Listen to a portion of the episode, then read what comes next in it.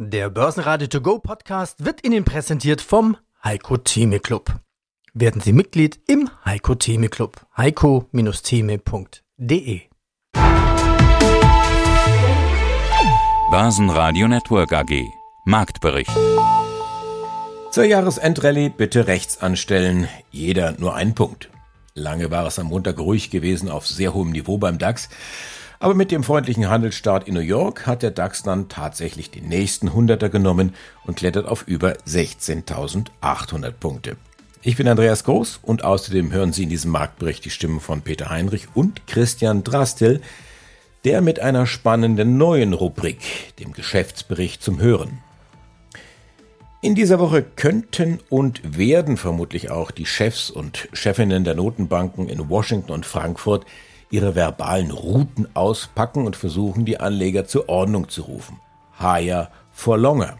Sie erinnern sich. Aber irgendwie verpufft der Respekt. Nicht nur vor dem Weihnachtsmann, bis es dann tatsächlich mal keine Geschenke mehr gibt unterm Baum. Öl und Euro legen eine Pause ein, Gold fällt jetzt unter die runde Marke von 2000 US-Dollar. Bitcoin fällt sogar 5%, bleibt aber über 41.000 US-Dollar. Zalando verlieren knapp 3%, fliegen wohl wegen der schwachen Performance zum Jahresende aus so manchem Depot. Und das lange und geduldige Warten bei Morphosis wird belohnt. Positive Phase 3 Ergebnisse lassen den Kurs um über ein Drittel steigen. Naja, langfristig gesehen ist das vielleicht ein Tropfen auf den heißen Stein, denn der heutige Kurs liegt gerade mal bei einem Viertel des Corona-Hochs von 2020.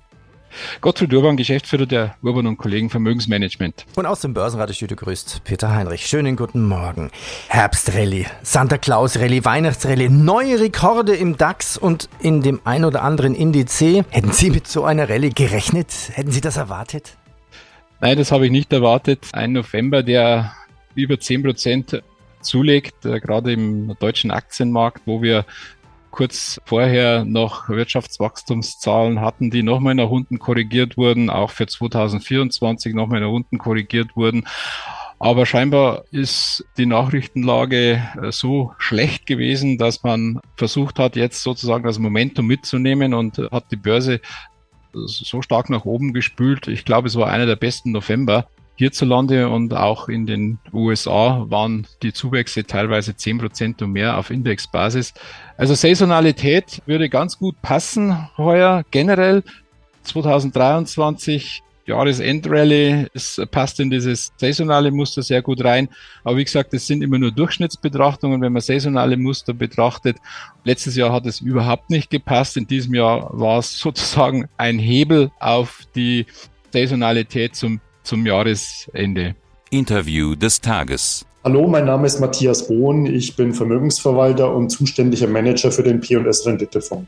Jetzt ist ja nächstes Jahr Wahljahr in den USA. Die wählen ihren Präsidenten. Was würde denn eine Wiederwahl Trumps, was würde das bedeuten? Ja, America First. Ich habe das Stichwort vorhin schon gebracht. Also ich denke, er wird noch stärker Amerika aus diesem Weltgeschehen herausziehen und wirklich nur Dinge unternehmen, die den ureigensten Interessen folgen, also nur dort, wo man Profit schlagen kann. Und das wäre natürlich für die Ukraine ein Fiasko. Insofern wird natürlich Putin auch bestrebt sein, eine Wiederwahl Trumps zu unterstützen. Ja, also ich könnte mir vorstellen, dass wir im nächsten Jahr ein Russland sehen, das versucht, den Wahlausgang in Richtung Trump zu schieben, weil Trump hat ja schon angekündigt, dass Gelder in die Ukraine nicht mehr zwangsläufig fließen müssen, dass die Unterstützung stark zurückgeht. Insofern wollen die Russen das forcieren. Und der Hebel, mit dem sie das forcieren können, ist ganz klar der Ölpreis. Ja, also Putin wird Öl als Waffe benutzen und wird dadurch versuchen, die Wahlchancen Bidens zu minimieren und Trumps eben zu erhöhen. Mit welchen Folgen für die Aktienmärkte? Die Folgen für die Aktienmärkte werden aus meiner Sicht sein, dass wir maximal nervös auf politische Nachrichten reagieren werden. Wenn Putin entscheidet, die Ölproduktion zu drosseln und der Ölpreis nach oben schießt, ja, dann wird das aller Voraussicht nach eine Wirkungskette äh, in Gang setzen, höherer Ölpreis ist gleich höhere Inflation, ist gleich nervöse Notenbank. Im Moment das Thema Softlanding, was im Moment diskutiert wird und vielleicht Zinssenkungen nächstes Jahr, würde dann wieder mit einem großen Fragezeichen versehen. Und ein steigender Ölpreis könnte also eine Talfahrt für die Börsen bedeuten und auch eine Talfahrt für die Zustimmungsergebnisse für einen Herrn Biden bedeuten. Und was bedeutet das für die Anlagestrategie? Was bedeutet das für den P&S Renditefonds? Also wir haben uns in dem Umfeld, wir haben ja ein volkswirtschaftliches Szenario aufgebaut, wo wir nach wie vor überzeugt sind, wir müssen im Aktienbereich investiert sein. Aus verschiedensten Gründen. Wir kommen also um die Aktien nicht rum. Wir werden aber dadurch diese von uns erwarteten Schwankungen einfach erdulden müssen. Das ist für die Investoren meist ein ungewünschtes Szenario, weil man hätte gern eine Kurve, die von links unten nach rechts oben ohne größere Ausschläge läuft. Das wird man so nicht darstellen können. Und insofern haben wir zumindest versucht, noch nach Möglichkeiten zu suchen, wo ein gewisses Hedging möglich ist. Ja, und dieses Hedging über die Aktienmärkte funktioniert nicht, weil man dann stark Markttiming betreiben muss. Also haben wir nach anderen Möglichkeiten gesucht und wir sind fündig geworden, ganz traditionell im Bereich der Staatsanleihen, also US-Staatsanleihen, deutsche Staatsanleihen. Das sind beides Sektoren, die ganz klar als Fluchtwährung äh, herhalten. Immer wenn es kriselt, steigen die Preise dieser Anleihen.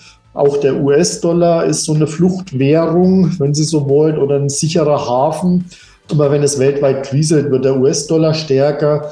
Und wir haben quasi ganz bewusst jetzt auch in solche Themen investiert, beziehungsweise haben unsere US-Dollar-Absicherung zum Beispiel auch aufgegeben, obwohl der Dollar deutlich überbewertet ist. Börsenradio Network AG.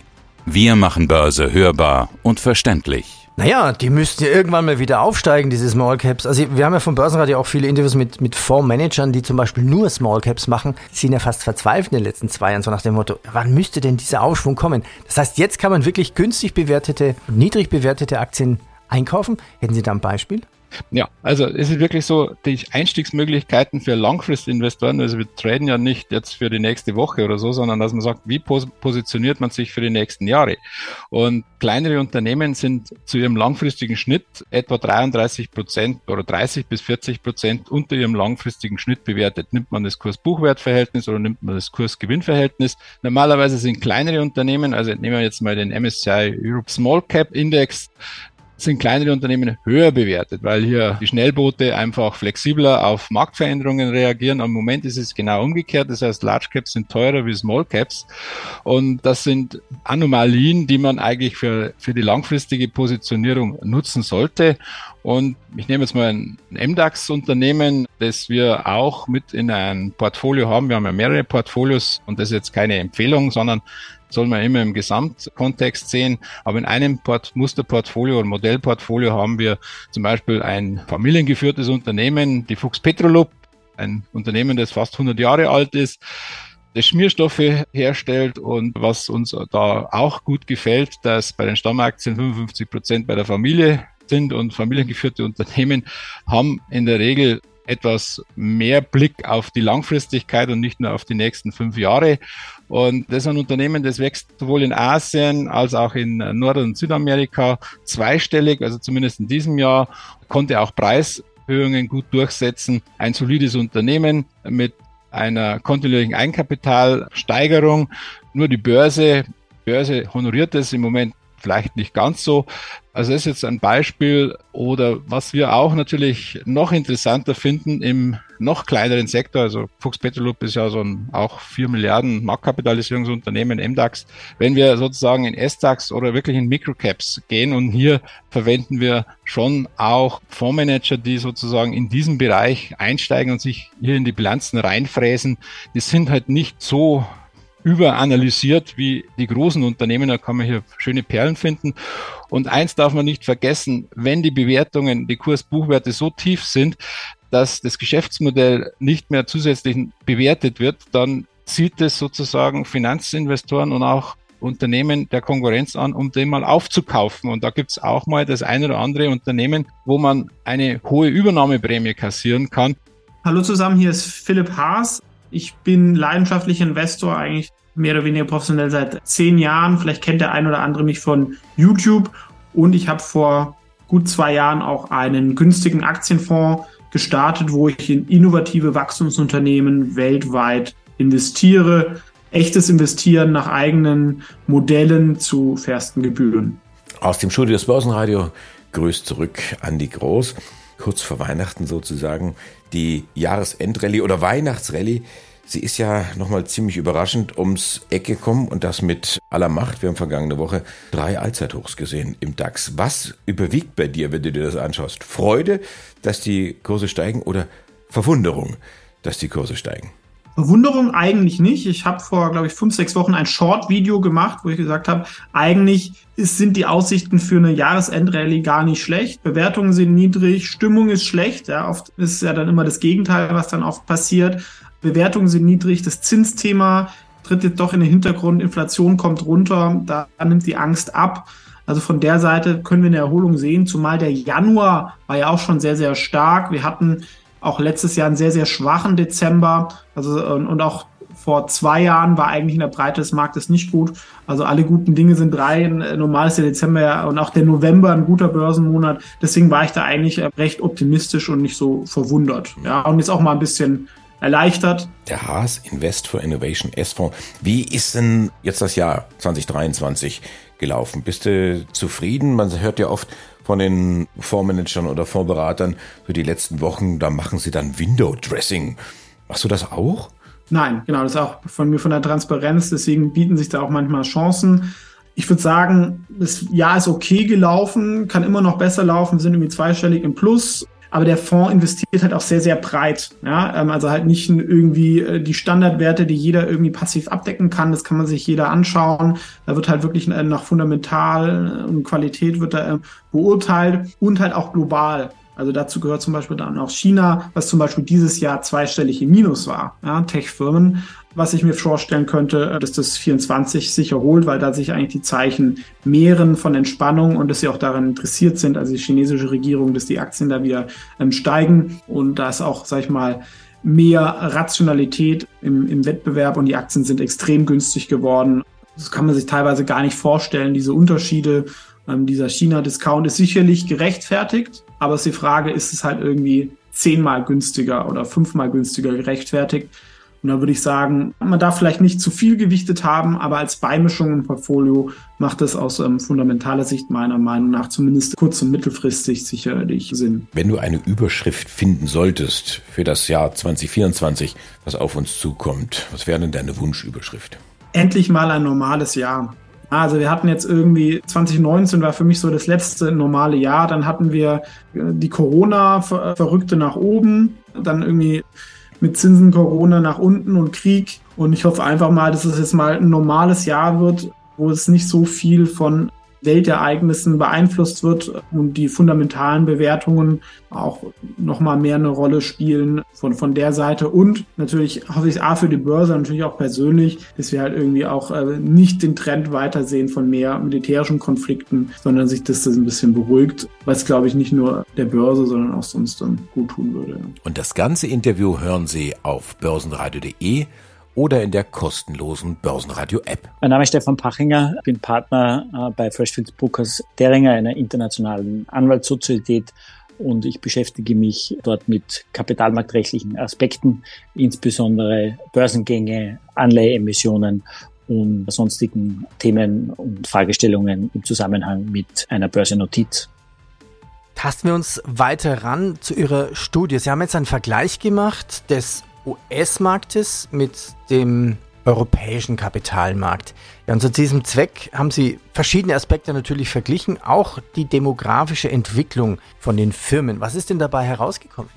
In der Tat, wir haben uns angesehen, worin besteht der Unterschied zwischen den beiden Märkten und haben festgestellt, wenig überraschend, aber dass äh, europäische Unternehmen im Vergleich äh, zu amerikanischen Unternehmen älter sind. Im Durchschnitt haben wir uns konkret angesehen, jene Unternehmen, die in den führenden Indizes reflektiert sind und diese gegenübergestellt zu sechs europäischen Indizes und haben festgestellt, dass das Durchschnittsalter oder das Gründungsalter äh, in Europa 136 Jahre beträgt und in Amerika nur 70 Jahre. Sprich, europäische Unternehmen sind doppelt so alt äh, wie amerikanische Unternehmen. Okay. Ist das jetzt gut oder schlecht? Wie darf ich das interpretieren? Ist ja klar, Tech-Werte, also diese sieben Magnificent Aktien, die derzeit die Börsen bestimmen, natürlich klar, die sind alle jung. Aber ist es denn schlecht, wenn eine Firma alt ist? Die Antwort gibt der Markt, indem er nach wie vor in europäische Unternehmen, die älter sind, investiert. Und insofern ist es nicht zwingend, aus meiner Sicht daraus abzuleiten und das in irgendeiner Form zu klassifizieren. Es ist auch richtig, dass die, die bedeutenden Unternehmen der Größe nach in Amerika höher sind und die jüngeren, wertvolleren Unternehmen besonders auffallend junge Unternehmen sind. Daraus etwas abzuleiten, diesen Schluss kann man meines Erachtens nicht zwingend ziehen, weil europäische Unternehmen es immer wieder schaffen, sich neu zu orientieren, zu positionieren und der Umstand, dass sie so lange erfolgreich im Markt in einem Index notieren, bestätigt diese Tatsache, dass nicht zwingend schlecht sein muss. Ja, das stimmt, weil das Alter der Firmen Sagt das wirklich was über die Wirtschaftskraft aus im Vergleich zu jungen Firmen? Es gibt ja viele erfolgreiche Unternehmen in Österreich, in Deutschland, in Europa, die ja nicht an der Börse sind. Beispiel eine Firma, die jeder kennt, zum Beispiel Robert Bosch. Es gibt viele Unternehmen und auch das haben wir bei unserer Analyse uns überlegt und, und hinterfragt um festzustellen und um das auch zahlmäßig zu untermauern. Und dabei haben wir festgestellt, zum Beispiel, dass sogenannte Unicorns, also nicht börsennotierte Unternehmen mit einem Unternehmenswert von mehr als einer Milliarde in Europa Anzahls von den genannten Unternehmen und von deren Bewertungen Amerika eine Lücke aufklafft und hinterher eine große Differenz besteht. Aber hier fällt besonders auf, dass Österreich im äh, europäischen Vergleich eigentlich eine sehr gute Position einnimmt. Zum Schluss noch die Schlusskurse DAX 16.816 Punkte. Das ist ein Plus von 0,2 Prozent. Der MDAX dagegen im Minus 0,3 Prozent. Jeder Schlusskurs 26.622 Punkte. Und das ist neu beim Börsenradio. Der Geschäftsbericht zum Hören mit Christian Drastel. FACC ist ein österreichisches Paradeunternehmen und weltweit führend in Design, Entwicklung und Fertigung von unterschiedlichen Komponenten und Systemen für die globale Flugzeugindustrie. Das Unternehmen wurde 1989 als Tochter des Skiherstellers Fischer Sports gegründet und die Initialen FACC stehen für Fischer Advanced Composite Components und sind bis heute noch gültig. Der Börsengang des Unternehmens erfolgte bereits 2014, also rechtzeitig zum 25-Jahres-Jubiläum. FACC möchte mit den eigenen Produktlösungen dazu beitragen, den Einsatz von Flugzeugen effizienter, ökologisch vertretbarer sowie deren Produktion wirtschaftlicher zu machen. Das Unternehmen hat den Hauptsitz in Ried am Innkreis und ist in 14 Ländern präsent. Neben vier Produktionsstandorten in Österreich und einen in Kroatien verfügt FACC weltweit, also von China über Indien bis in die USA und Kanada über Serviceeinheiten, um direkt in den Kontakt mit den Kunden treten zu können. Sicherheit ist das wichtigste Gut in der Luftfahrtindustrie. Das Unternehmen plant, die globale Marktposition auch in Zukunft weiter auszubauen. Ziel ist es, sowohl den Kunden als auch den Investoren Performance, Sicherheit und Nachhaltigkeit zu gewährleisten. Und dieses Ziel ist in den eigenen Leitlinien fest verankert. Die Vision von FACC ist es, die Sehnsucht der Menschen nach Mobilität auf eine neue, effiziente und nachhaltige Art zu erfüllen. Weltweit startet jede Sekunde ein Luftfahrzeug mit der FACC-Technologie an Bord. 80 Prozent der Weltbevölkerung sind noch nie geflogen. Und genau das bietet enormes Wachstumspotenzial für die gesamte Branche. Kommen wir nun zur Ausrichtung und zur Strategie des Unternehmens. Bereits Anfang 2021 hat FACC einen neuen Jahresplan mit dem Titel FACC 2030 vorgestellt.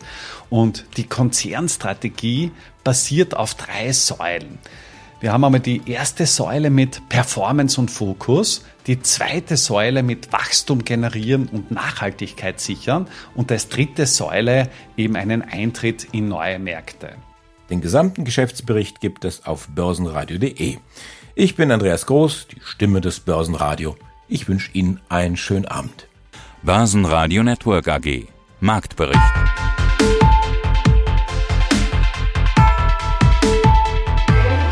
Das Börsenradio Nummer 1. Börsenradio Network AG. Der Börsenradio To Go Podcast wurde Ihnen präsentiert vom Heiko Theme Club. Werden Sie Mitglied im Heiko Theme Club. heiko-theme.de